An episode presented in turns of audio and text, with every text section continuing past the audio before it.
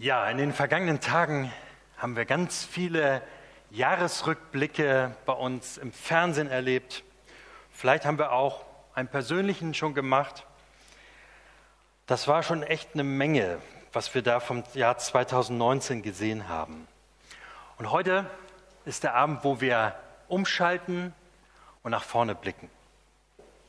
Und wir werden uns sicher heute immer mal zwischen den Zeilen fragen, ja, wie wird das neue Jahr 2020 denn nun sein? Was wird es uns bringen? Für uns selbst, für unsere Familie, für unsere Freunde, für unsere Gemeinde, auch über unseren Tellerrand hinaus, für unser Land und für unsere Welt. Wie wird es werden, das Jahr 2020?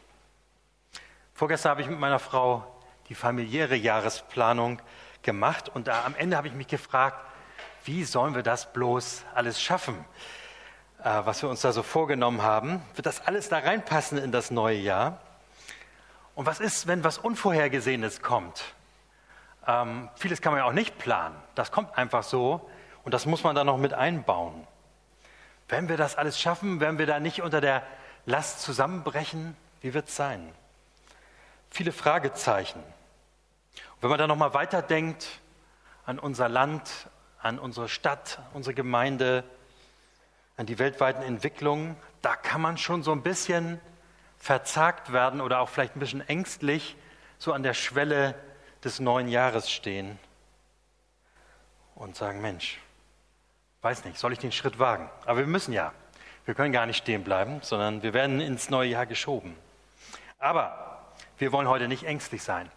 Wir wollen auch heute nicht verzagt ins neue Jahr gehen, sondern wir wollen uns heute gerade in diesem Gottesdienst auch nochmal von Gott ermutigen lassen. Wir wollen uns von Gott ermutigen lassen, den wir ja gerade gefeiert haben, als den, der jetzt zu Weihnachten in unsere Welt gekommen ist, der Mensch geworden ist, der gekommen ist, um unsere Angst und unsere Sorge zu verwandeln in Zuversicht und Hoffnung. Von dem wollen wir uns ermutigen lassen. An dem wollen wir auch heute denken, wenn wir eben zum Beispiel Ode Fröhliche singen, wenn wir äh, gemeinsam uns an Weihnachten erinnert haben. Ah, da wird schon geknallt, super. Ich dachte schon, das wäre bei uns. Von dem Gott wollen wir uns heute ermutigen lassen, denn er ist treu und zuverlässig und daran wollen wir uns auch heute Abend erinnern. Deswegen wollen wir es heute auch krachen lassen. Wir hören es schon so ein bisschen fröhlich feiern und ins neue Jahr mit ihm zusammengehen. Im Hebräerbrief, im Predigtext, ganz am Ende des Briefes steht, Jesus Christus gestern, heute und derselbe auch in Ewigkeit. Lasst euch nicht durch mancherlei und fremde Lehren umtreiben, denn es ist ein köstlich Ding, dass das Herz fest werde, welches geschieht durch Gnade. Das ist das Wort, das wir heute mitnehmen Zwei Dinge nehmen wir davon heute mit. Erstens Jesus und zweitens Gnade. Erstens Jesus. Wenn man den Hebräerbrief so liest, dann hat man fast den Eindruck, der ist irgendwie an uns geschrieben, der ist in unsere Zeit hineingeschrieben. Da heißt es zum Beispiel an einer Stelle, dass die Christen der damaligen Zeit die Versammlungen verlassen. Das heißt, sie kommen nicht mehr zum Gottesdienst, sie halten sich nicht mehr zur Gemeinde. Das ist ja zum Beispiel ein Problem, das wir auch durchaus kennen in unseren Gemeinden, in unserer Kirche. Wir werden deutlich weniger, auch im Jahr 2020. Wir, wir sind weniger Leute in unserer Gemeinde, wir sind weniger Christen in Tungendorf und Tarsdorf, in Schleswig-Holstein, in Deutschland. Auch das stimmt mit der damaligen Zeit überein.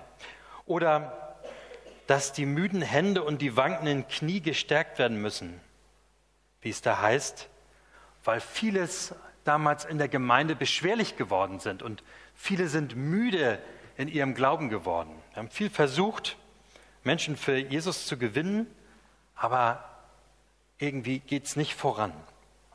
Auch das kennen wir. Auch das kennen wir aus, aus der Gemeinde, das kennen wir von uns persönlich, dass auch unser Glaube müde werden kann. Und wir erleben das, wenn wir Fragen uns Fragen stellen, wenn bohrende Fragen kommen. Wenn wir uns fragen, wo ist denn Gott? Was ist denn mit seinen Verheißungen, mit seinen Versprechungen, von denen wir immer hier im Gottesdienst auch hören, oder wenn wir Bibel lesen, wenn ich doch so gar nichts merke, so von seiner Macht, oft und auch in dieser Welt, wenn ich mir das so angucke, wenn ich das im persönlichen Leben nicht sehe, dann kann mich das schon ins Wanken bringen. Wo kann ich das denn mal erleben, dass ich Gottes Reich wirklich hier in unserer Mitte sehe und erlebe? In all dem Egoismus, in der täglichen Unvernunft, in der Gottvergessenheit, in der Klimakatastrophe, in den persönlichen Katastrophen. Wo ist er denn? Wo sehe ich sein Reich anbrechen? Wenn diese Fragen kommen, dann kann das sein, dass mein Glaube ins Wanken kommt, dass ich auch vielleicht sogar müde werde im Glauben. Und das kannten die Leute damals in den Gemeinden genauso. Und auch in der Gemeinde, an die der Hebräerbrief geht. Und der, Hebräer, der Hebräerbrief sagt, mit euren Zweifeln und eurer Müdigkeit, da steht ihr nicht allein. Das war schon immer die Situation der Menschen, die ihr Vertrauen auf Gott gesetzt haben. Damit seid ihr nicht allein. Das hat es vor euch schon gegeben. Das wird es auch immer wieder geben. Und dann schreibt er eine ganze lange Reihe von, beschreibt er eine ganze Reihe von Glaubenszeugen, Leuten aus dem Alten Testament, angefangen bei Abel, über Abraham und Noah und einige mehr, wo er sagt, schaut mal, wie es bei denen war. Die hatten nichts mehr als Gottes Versprechen. Die hatten nichts weiter. Aber sie haben sich immer daran festgehalten. Abraham ist einfach losgegangen auf Gottes Versprechen hin. Schaut euch die an, sagt er. Bei denen war es schon so. Auch wenn sie sicher auch Zweifel hatten, wenn sie unruhig waren. Sie haben sich daran festgehalten. Und sie sind von Gott geführt worden und sind von ihm getragen worden. Doch der Hebräerbrief zählt nicht nur diese Zeugen der alten Zeit auf, des Alten Testaments, sondern er ermutigt auch zum Festhalten am Glauben, indem er auf Jesus selbst dann kommt und sagt, guckt euch Jesus an. Er ist der Anfänger und der Vollender unseres Glaubens.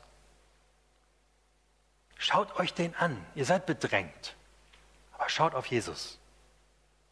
Und da wird ganz breit so dargestellt, wie der Opferdienst im Tempel damals abgelaufen ist. Da wird gesagt dann so, das war so anschaulich. Wenn ihr Vergebung haben wolltet, dann seid ihr in den Tempel gegangen und habt ihr ein Opfer gebracht und dann wusstet ihr, ja, mir ist vergeben. Aber dann sagt der Brief, ja, bei Jesus ist das noch viel anschaulicher. Jesus hat sich selbst ein für alle Mal geopfert. Ihr braucht keine Opfer mehr bringen. Er hat für euch die ewige Erlösung erworben, sagt er. Wir sind zwar noch auf dem Weg, und ihr seid umgeben von Anfechtungen und Fragen. Aber Jesus ist schon am Ziel angekommen. Er sitzt zu Rechten Gottes, des Vaters, und von dort tritt er für euch ein. Das malt er ihnen vor Augen und auch uns heute. Schaut mal auf Jesus. Er sitzt zu Rechten Gottes des Vaters, aber er tut das nicht von oben herab, sondern als einer, der eure Schwachheit kennt. Schaut mal auf die Worte Gottes. Schaut mal ins Neue Testament. Schaut mal, was Jesus getan hat. Wie fürsorglich er war. Wie, für, wie verständnisvoll er war. Das begegnet uns überall, wenn wir das Neue Testament lesen. Letzten Sonntag haben wir in der Predigt davon gehört, ne, wie die Geschichten beschrieben sind. Alle so, dass wir, das, dass wir uns richtig reinversetzen können, wie Jesus sich den Einzelnen zuwendet und auch uns. Er sagt, schaut euch das an, wie Jesus ist. Nicht von oben herab, sondern ganz nah bei euch. Er setzt sich für euch ein. Er ist treu. Er steht zu seinem Wort. Er war schon mit den Menschen vor euch unterwegs und er wird es, wird es auch jetzt tun, auch wenn ihr wechselvolle Zeiten erlebt. Er war immer seiner Gemeinde nahe. Und er ist auch heute bei uns. Und er wird bis in alle Ewigkeit derselbe sein. Er wird sich nicht wandeln. Das von damals wird kein Märchen sein, dass man sich ein Lagerfeuer erzählt und sagt, das war schön damals. Er sagt, nein, das bleibt völlig gleich. Er wird immer wieder zu seiner Gemeinde sprechen, auch im nächsten Jahr. Er wird immer wieder Menschen berufen sein, seine frohe Botschaft zu verkündigen, auch im nächsten Jahr, auch in der Bedrängnis. Und er wird immer wieder Menschen in seine Familie aufnehmen, auch im nächsten Jahr. Er wird immer wieder Sünden vergeben und er wird immer wieder neue Gemeinschaft schenken, auch im nächsten Jahr. Er sagt, Jesus ist die Konstante, die Liebe Gottes in Person. Habt Jesus vor Augen. Und er sagt das auch uns. Bei allem, was uns vielleicht so ein bisschen zaghaft werden lässt, lässt äh, wenn wir auf das neue Jahr blicken. Auf sein Wort sollen wir hören. Das ist das Erste. Wir nehmen Jesus mit ins neue Jahr. Er ist derselbe heute, gestern und in Ewigkeit. Und er ist treu und zuverlässig durch die Zeiten. Und seine, seiner Zusage oder dieser Zusage fügt er dann noch eine Ermahnung an. Er sagt, lasst euch nicht durch mancherlei und fremde Lehren umtreiben, denn es ist ein köstlich Ding, dass das Herz fest werde, welches geschieht durch Gnade.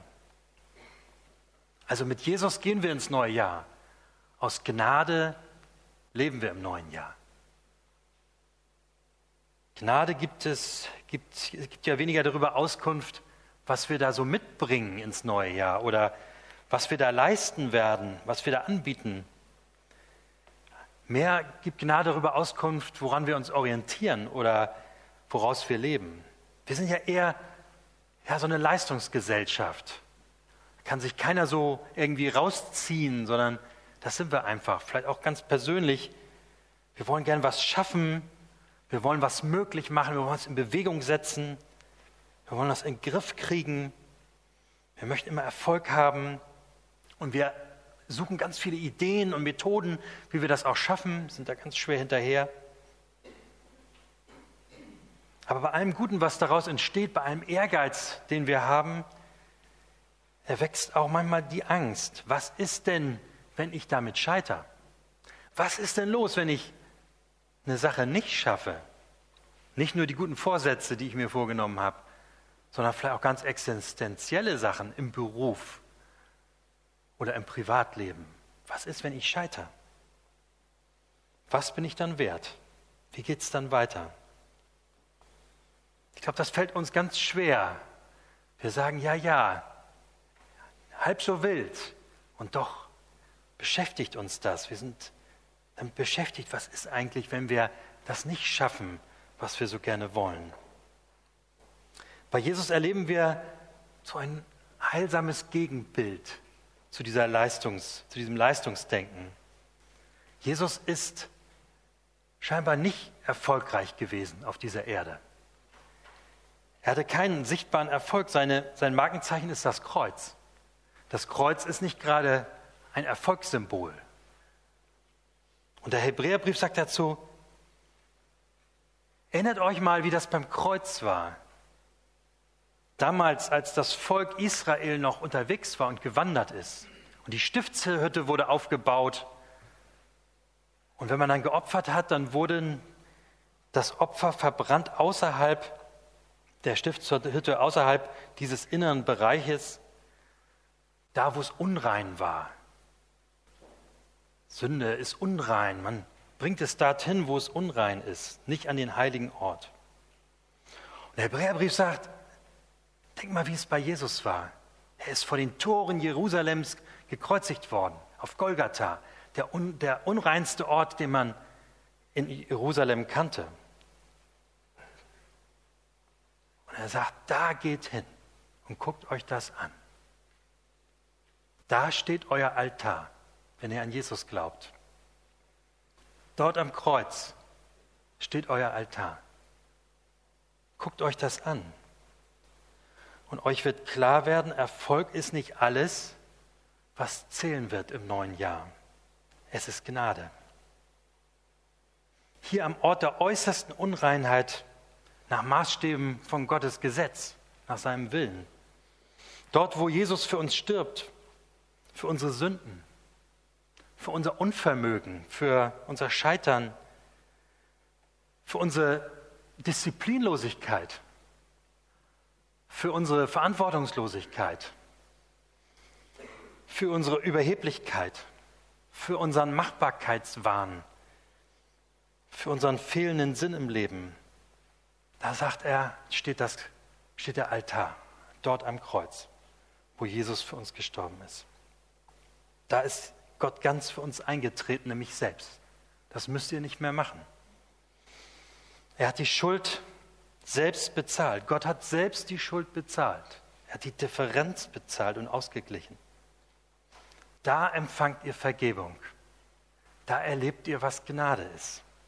Da könnt ihr euch wieder ausrichten auf das, was gut ist, was Gottes Wille ist.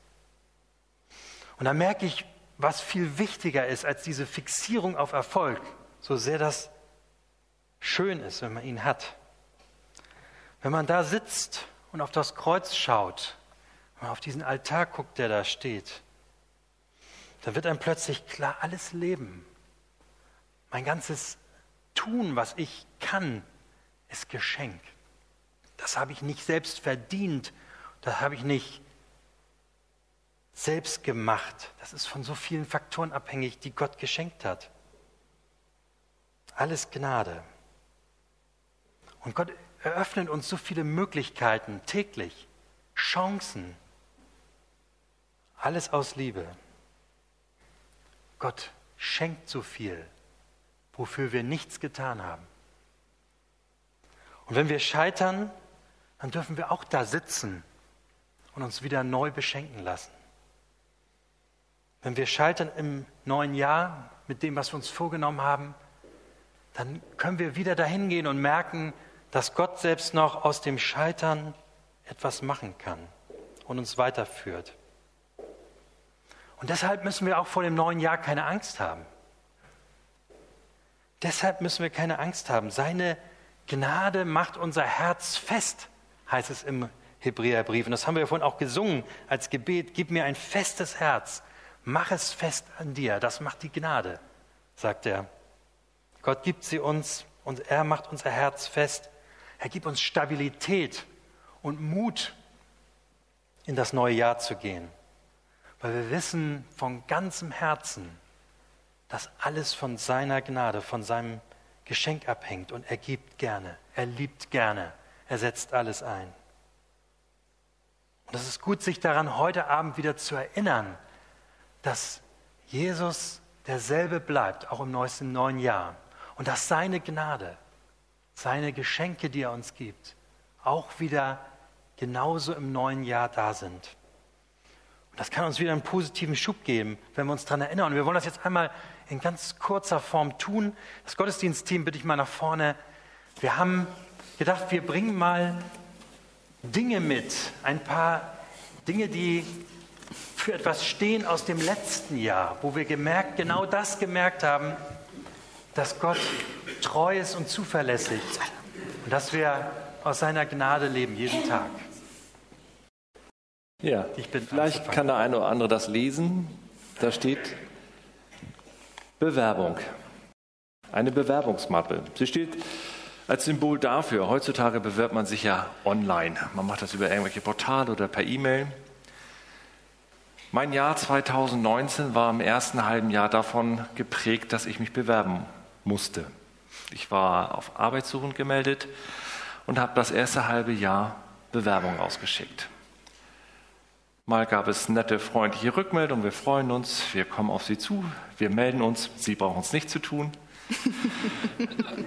Das ist den ersten dreien auch ganz okay. Ab, den zehnten, ab der zehnten fragt man sich dann, Mensch, also wir haben doch so einen Fachkräftemangel. Wo bleibt denn die erste Einladung? Die kam. Es gab dann aber auch eine Absage.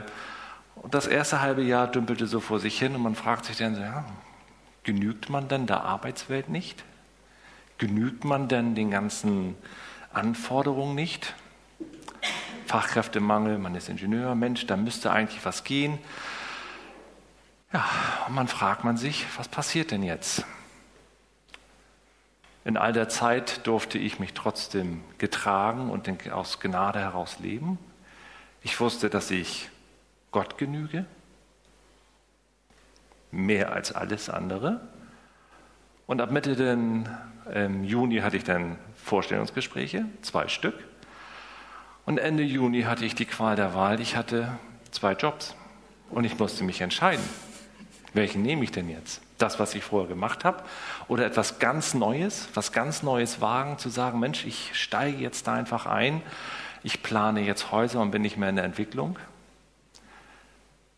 Die Herausforderung war da und ich wusste, Jesus geht sie mit mir. Und ich habe mich dafür entschieden, was Neues zu wagen. Ich plane jetzt an Häusern mit für Elektro und die Sachen werden immer größer. Das nächste Projekt für nächstes Jahr, Holsteinstadion Kiel. Wow, das habe ich vor einem halben Jahr, geschweige denn Anfang letzten Jahres, nicht zu hoffen gewagt. Ja, ich habe mal überlegt, ähm, was hat mich denn so von den Geschehnissen in der Welt im Jahr 2019 irgendwie besonders bewegt. Und was mich besonders bewegt hat, und deswegen habe ich euch mal das mitgebracht, was mich besonders bewegt hat, ist Feuer oder hat mit Feuer zu tun. Ähm, und es ist tatsächlich unter anderem der Brand äh, von Notre Dame gewesen am 16. April. Ähm, man muss dazu sagen, ich bin wirklich ein, ein großer Fan von gotischen Kirchen und ich liebe diese Kirche. Ich habe sie irgendwie mehrfach im Leben schon selbst gesehen. Und ähm, ich saß mit meiner Familie in einem Restaurant und, und las irgendwie so die Schlagzeilen, dass äh, die Kirche brennt und das Dach eben brennt. Und ich habe äh, tatsächlich dann irgendwie äh, auf einer Nachrichtensendung auf meinem Smartphone dann irgendwie die weiteren Geschehnisse verfolgt. Das hat mich sehr bewegt, also obwohl es eben in dem Sinne nur ein Gebäude ist, aber ähm, ich finde, das ist ein ganz, ganz äh, tolles Gotteshaus.